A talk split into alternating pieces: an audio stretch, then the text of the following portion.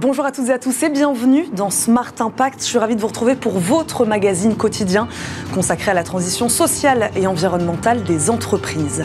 Au sommaire de cette émission, l'inflation, première préoccupation mondiale, c'est le résultat d'une enquête de l'Institut de sondage Ipsos. Mais alors, où se place le réchauffement climatique? Loin derrière, à la septième position. Faut-il y voir un désintérêt des populations pour les questions environnementales? Ou alors ces deux préoccupations seraient-elles finalement étroitement liées Réponse dans une minute avec le directeur d'Ipsos France. Également dans cette émission, le reconditionné, c'est bien, mais savoir d'où ça vient, c'est mieux. L'achat de matériel reconditionné est entré dans les habitudes de plus d'un Français sur deux. Cependant, ils ne sont que 2% à faire le lien entre environnement et provenance du produit. Nous essaierons de comprendre pourquoi l'impact du sourcing est encore incompris. Enfin, si l'éclairage ne servait pas seulement à éclairer la lumière qui se met au service de votre santé, c'est l'ambition de la start-up Libu. Depuis 2019, elle propose des solutions d'éclairage aux entreprises et tente d'agir sur le bien-être des salariés. C'est la bonne idée du jour et nous en parlerons en fin d'émission. Mais d'abord, je vous le disais, place donc à l'invité du jour. C'est parti.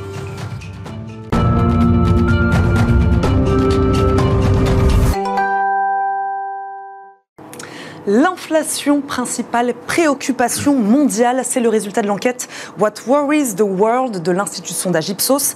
40% des interrogés déclarent qu'il s'agit de l'un des principaux problèmes auxquels leur pays est confronté aujourd'hui. Parmi eux, la France. Mauvaise nouvelle pour le changement climatique, qui lui est septième dans la liste des préoccupations, bien après l'inflation, donc la pauvreté et les inégalités sociales. Nous faisons le point aujourd'hui avec Alexandre Guérin, directeur d'Ipsos France. Il est notre invité. Bonjour, merci de m'accueillir. Merci à vous d'être avec nous aujourd'hui, Alexandre Guérin. Vous réalisez cette enquête tous les mois depuis combien de temps maintenant l'inflation prend-elle le lead, si on peut dire ça, des préoccupations en France et dans le monde? Oui, alors ça fait un peu plus de dix mois que l'on constate ça. Alors What Worries the World, c'est une enquête qui est assez unique. Hein. On l'a fait depuis dix ans, dans 29 pays, dans les 29 grandes démocraties. Donc c'est vraiment un indicateur composite de ce qui se passe dans le monde et du sentiment des citoyens de par le monde. Donc 40% depuis dix mois, c'est un indicateur qui est un petit peu stable. C'est de loin la préoccupation numéro un des citoyens, donc dans toutes les grandes démocraties mondiale. C'est un peu plus élevé en France, on est à 44%, ce qui est assez intéressant puisque la France, c'est sans doute un des pays qui a un des taux d'inflation les plus faibles. Important pour les gens qui voient leur pouvoir d'achat diminuer, certes, mais relativement aux autres pays, 6% d'inflation, qui était à peu près la moyenne qu'on a constatée, euh, euh, ça reste relativement faible. Est-ce que c'est un phénomène nouveau lié donc au contexte, hein, c'est ce que vous le disiez, euh, ou alors est-ce que le pouvoir d'achat fait de toute façon généralement partie des principales préoccupations des Français? Alors il y a des indicateurs qui sont des indicateurs qui viennent, qui sont la, conséquence en fait hein, de, de, l'inflation, comme le pouvoir d'achat, comme la pauvreté, mmh. comme les inégalités, mmh. qui sont on va dire des, des, des, des sujets que l'on voit depuis toujours hein, dans les préoccupations des Français. Là, ce qui est nouveau, c'est l'inflation et la perception de l'inflation et euh, l'inquiétude, voire même l'anxiété que cela va provoquer chez nos compatriotes et d'ailleurs les, euh, les, citoyens dans beaucoup de pays du, euh, du monde. De mémoire de manager, on n'a pas connu, en tout cas tous les gens qui sont de ma génération, n'ont pas connu une telle période de crise inflationniste si vous travaillez dans le vieux monde, on va dire, hein, Europe et, États-Unis. Mm. Si vous êtes en Turquie, en Argentine, vous avez connu des périodes de forte inflation. Ce n'est pas le cas dans euh, l'Europe euh, telle qu'on l'a euh, définie. Donc c'est nouveau pour tout le monde, c'est nouveau pour les entreprises, c'est nouveau pour les salariés, c'est nouveau pour les citoyens. Et donc c'est tout à fait logique qu'on le retrouve aujourd'hui comme la principale préoccupation des Français et des, populations mondiales. quel lien peut-on faire, puisque c'est ce que j'ai déjà un peu fait en préambule de cette émission, entre l'importance donc accordée à l'inflation et celle laissée donc aux préoccupations environnementales? Quel lien on peut faire entre les eh deux? ben, Écoutez, je pense que déjà, déjà c'est assez fluide. autant l'indicateur sur l'inflation il est stable, à 40%. Autant on a vu que les indicateurs liés à l'éco-anxiété, on a eu un pic à la rentrée 2022, c'était juste après les vacances, les incendies de la dune du Pilat. Donc le premier enseignement, c'est que notre euh, capacité à euh, euh, comprendre le changement climatique est aussi liée à ce qu'on en voit, de manière très concrète.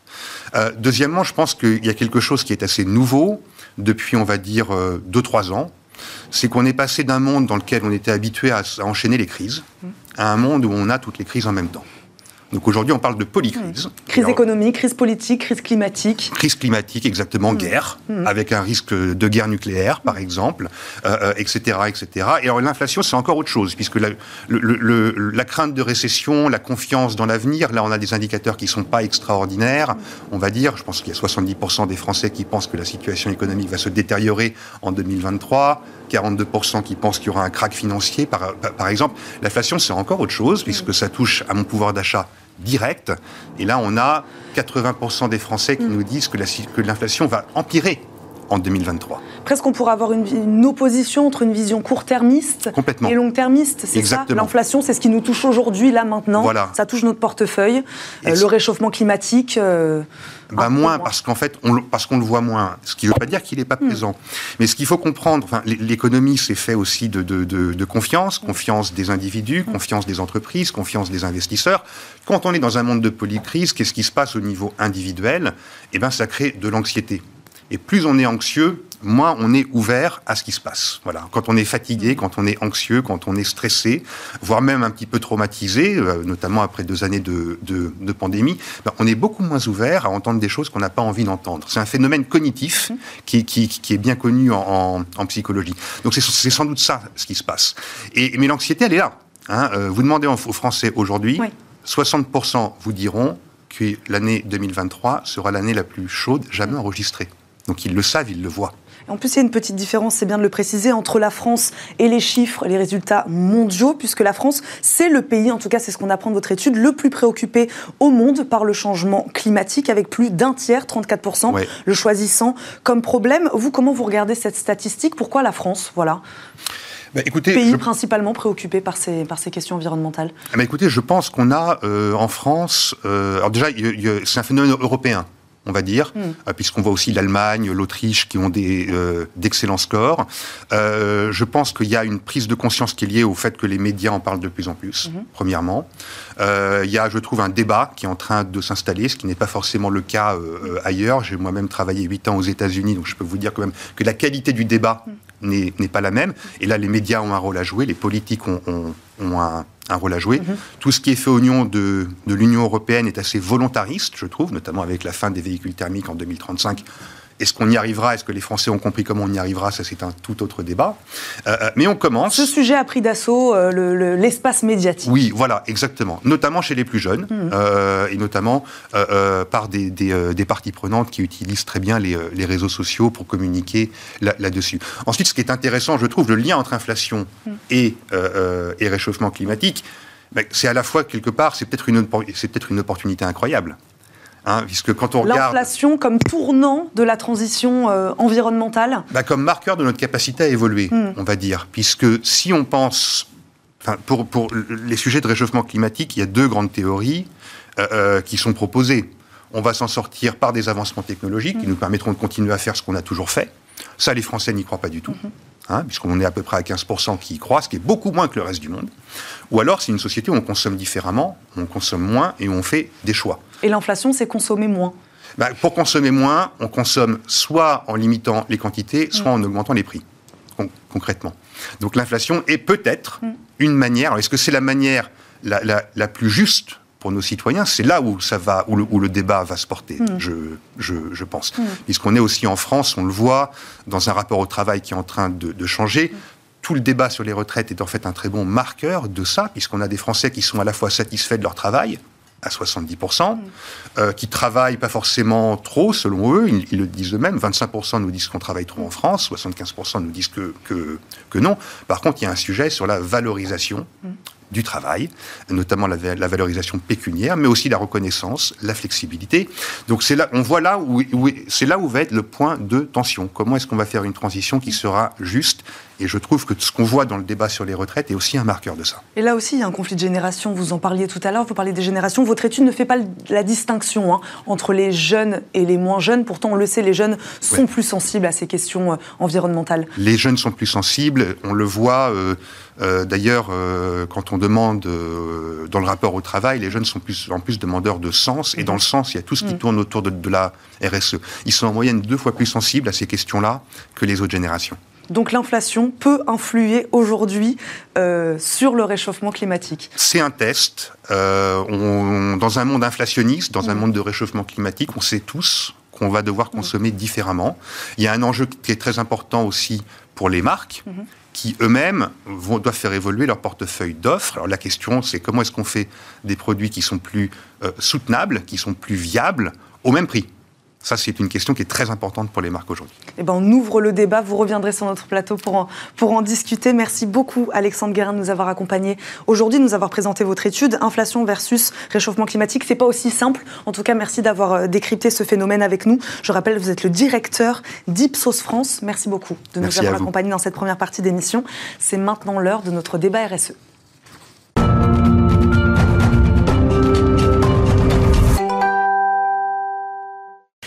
Smart Impact, le débat RSE, les Français achètent de plus en plus de matériel reconditionné.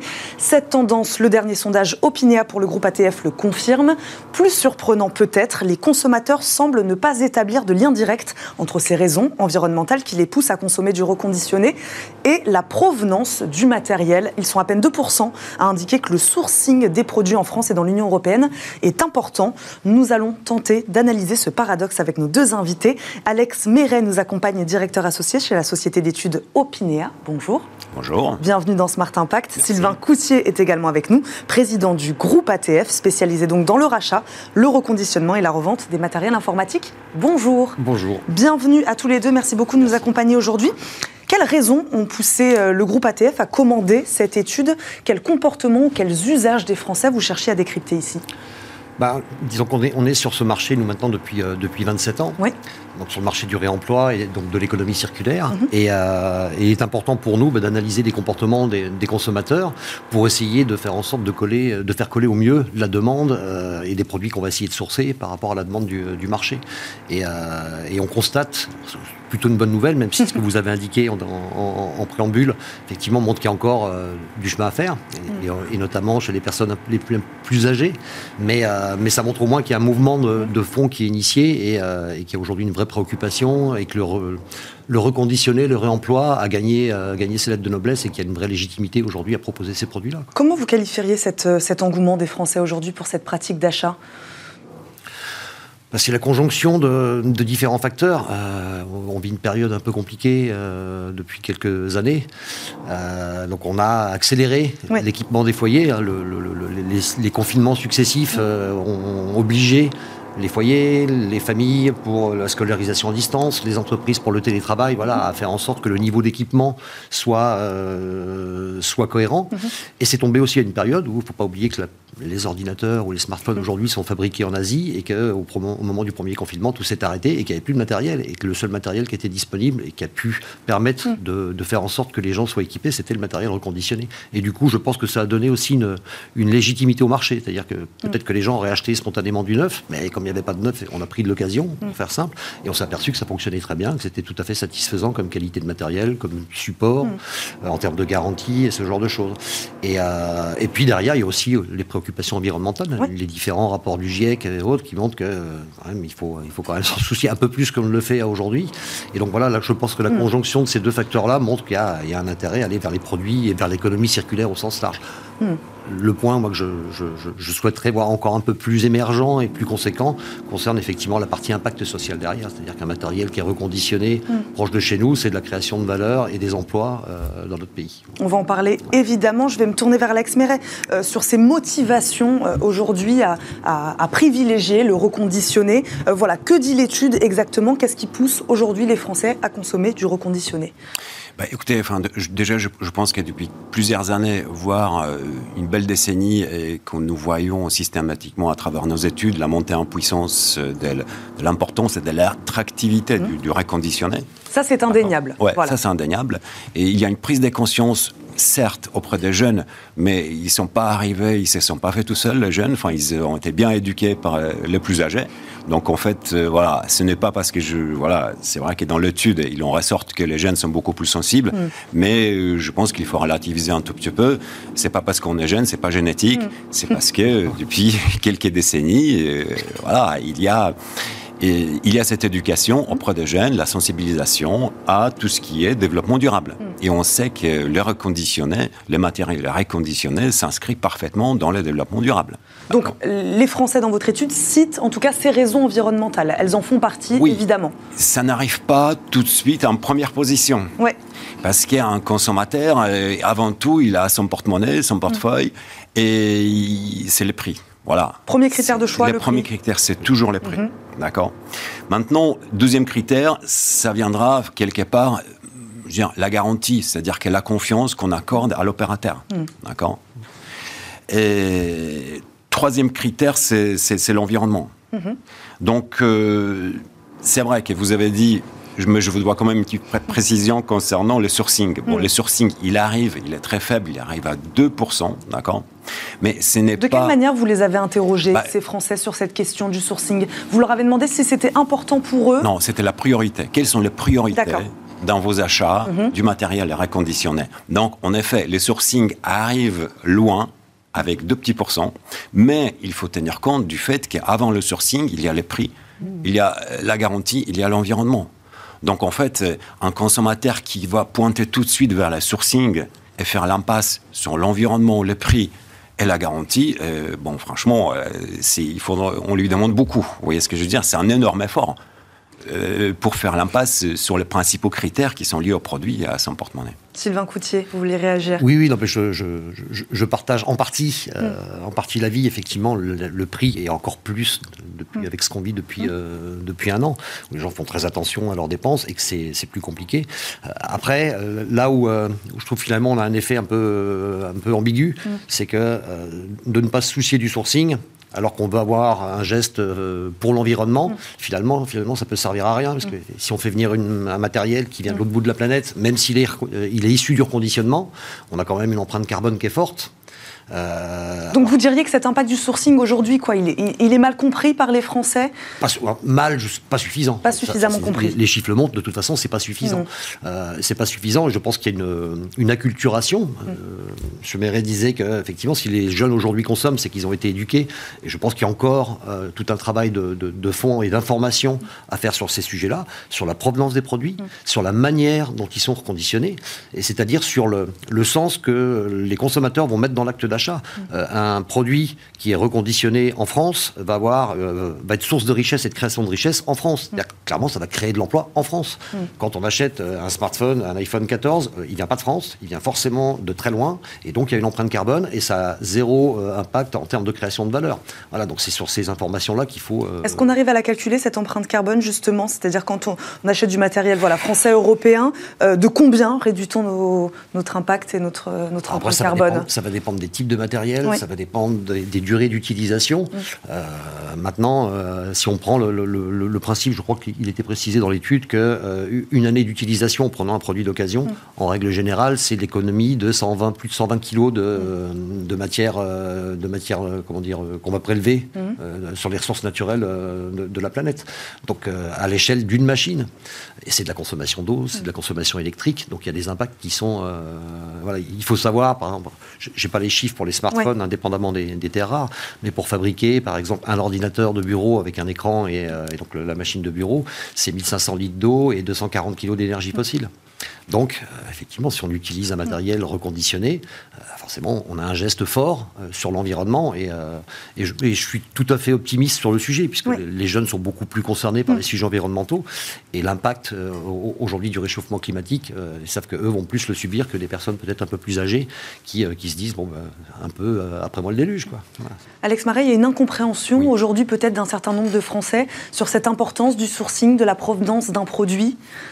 Bah, je pense que le lien ne se fait pas automatiquement. Vous voyez ce que je veux mm. dire? C'est juste ça, mais voilà, je pense que d'ici quelques années, on verra euh, certainement euh, l'évolution. Ça, ça va entrer dans la mer, ça. Mm.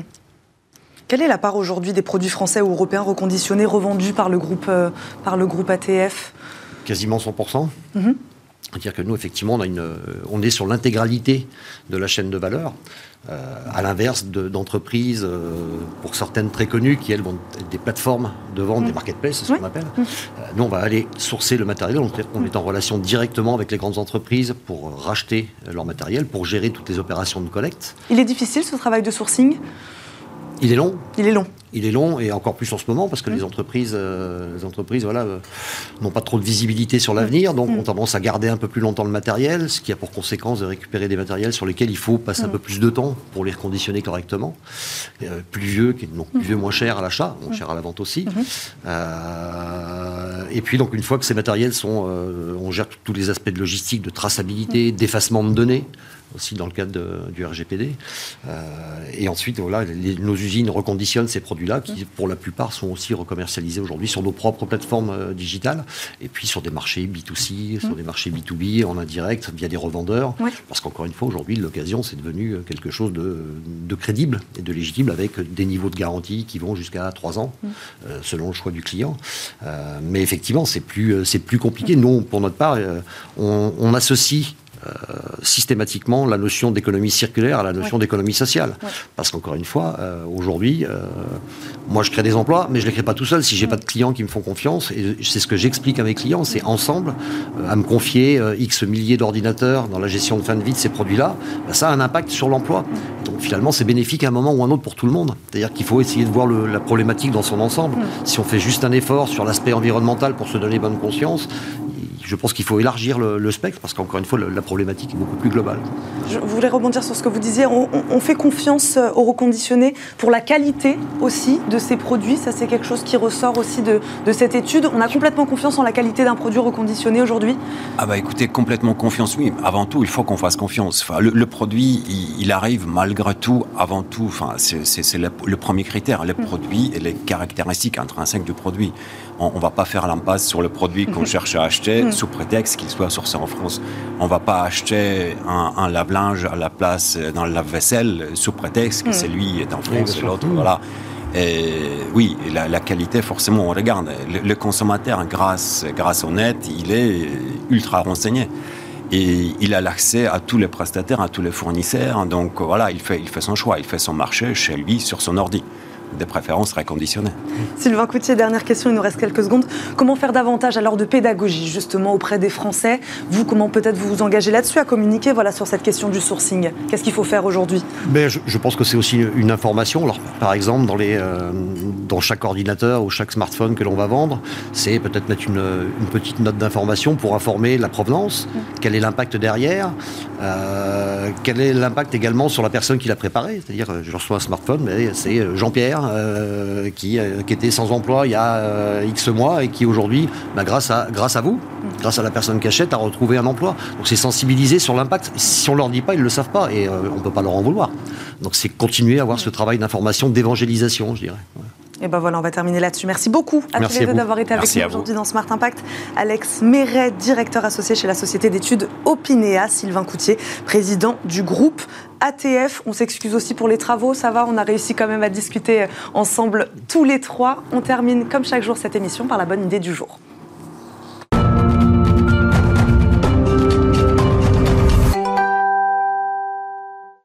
La bonne idée du jour est celle de Manon Lousteau, cofondatrice de Libu. La start-up propose des éclairages pour les espaces de travail, une manière d'agir sur la santé et le bien-être des salariés. Une solution qui réduit également la consommation énergétique de l'entreprise. Manon Lousteau, bonjour. Bonjour. Merci de nous présenter Libu aujourd'hui dans cette émission. Comment il est né ce projet?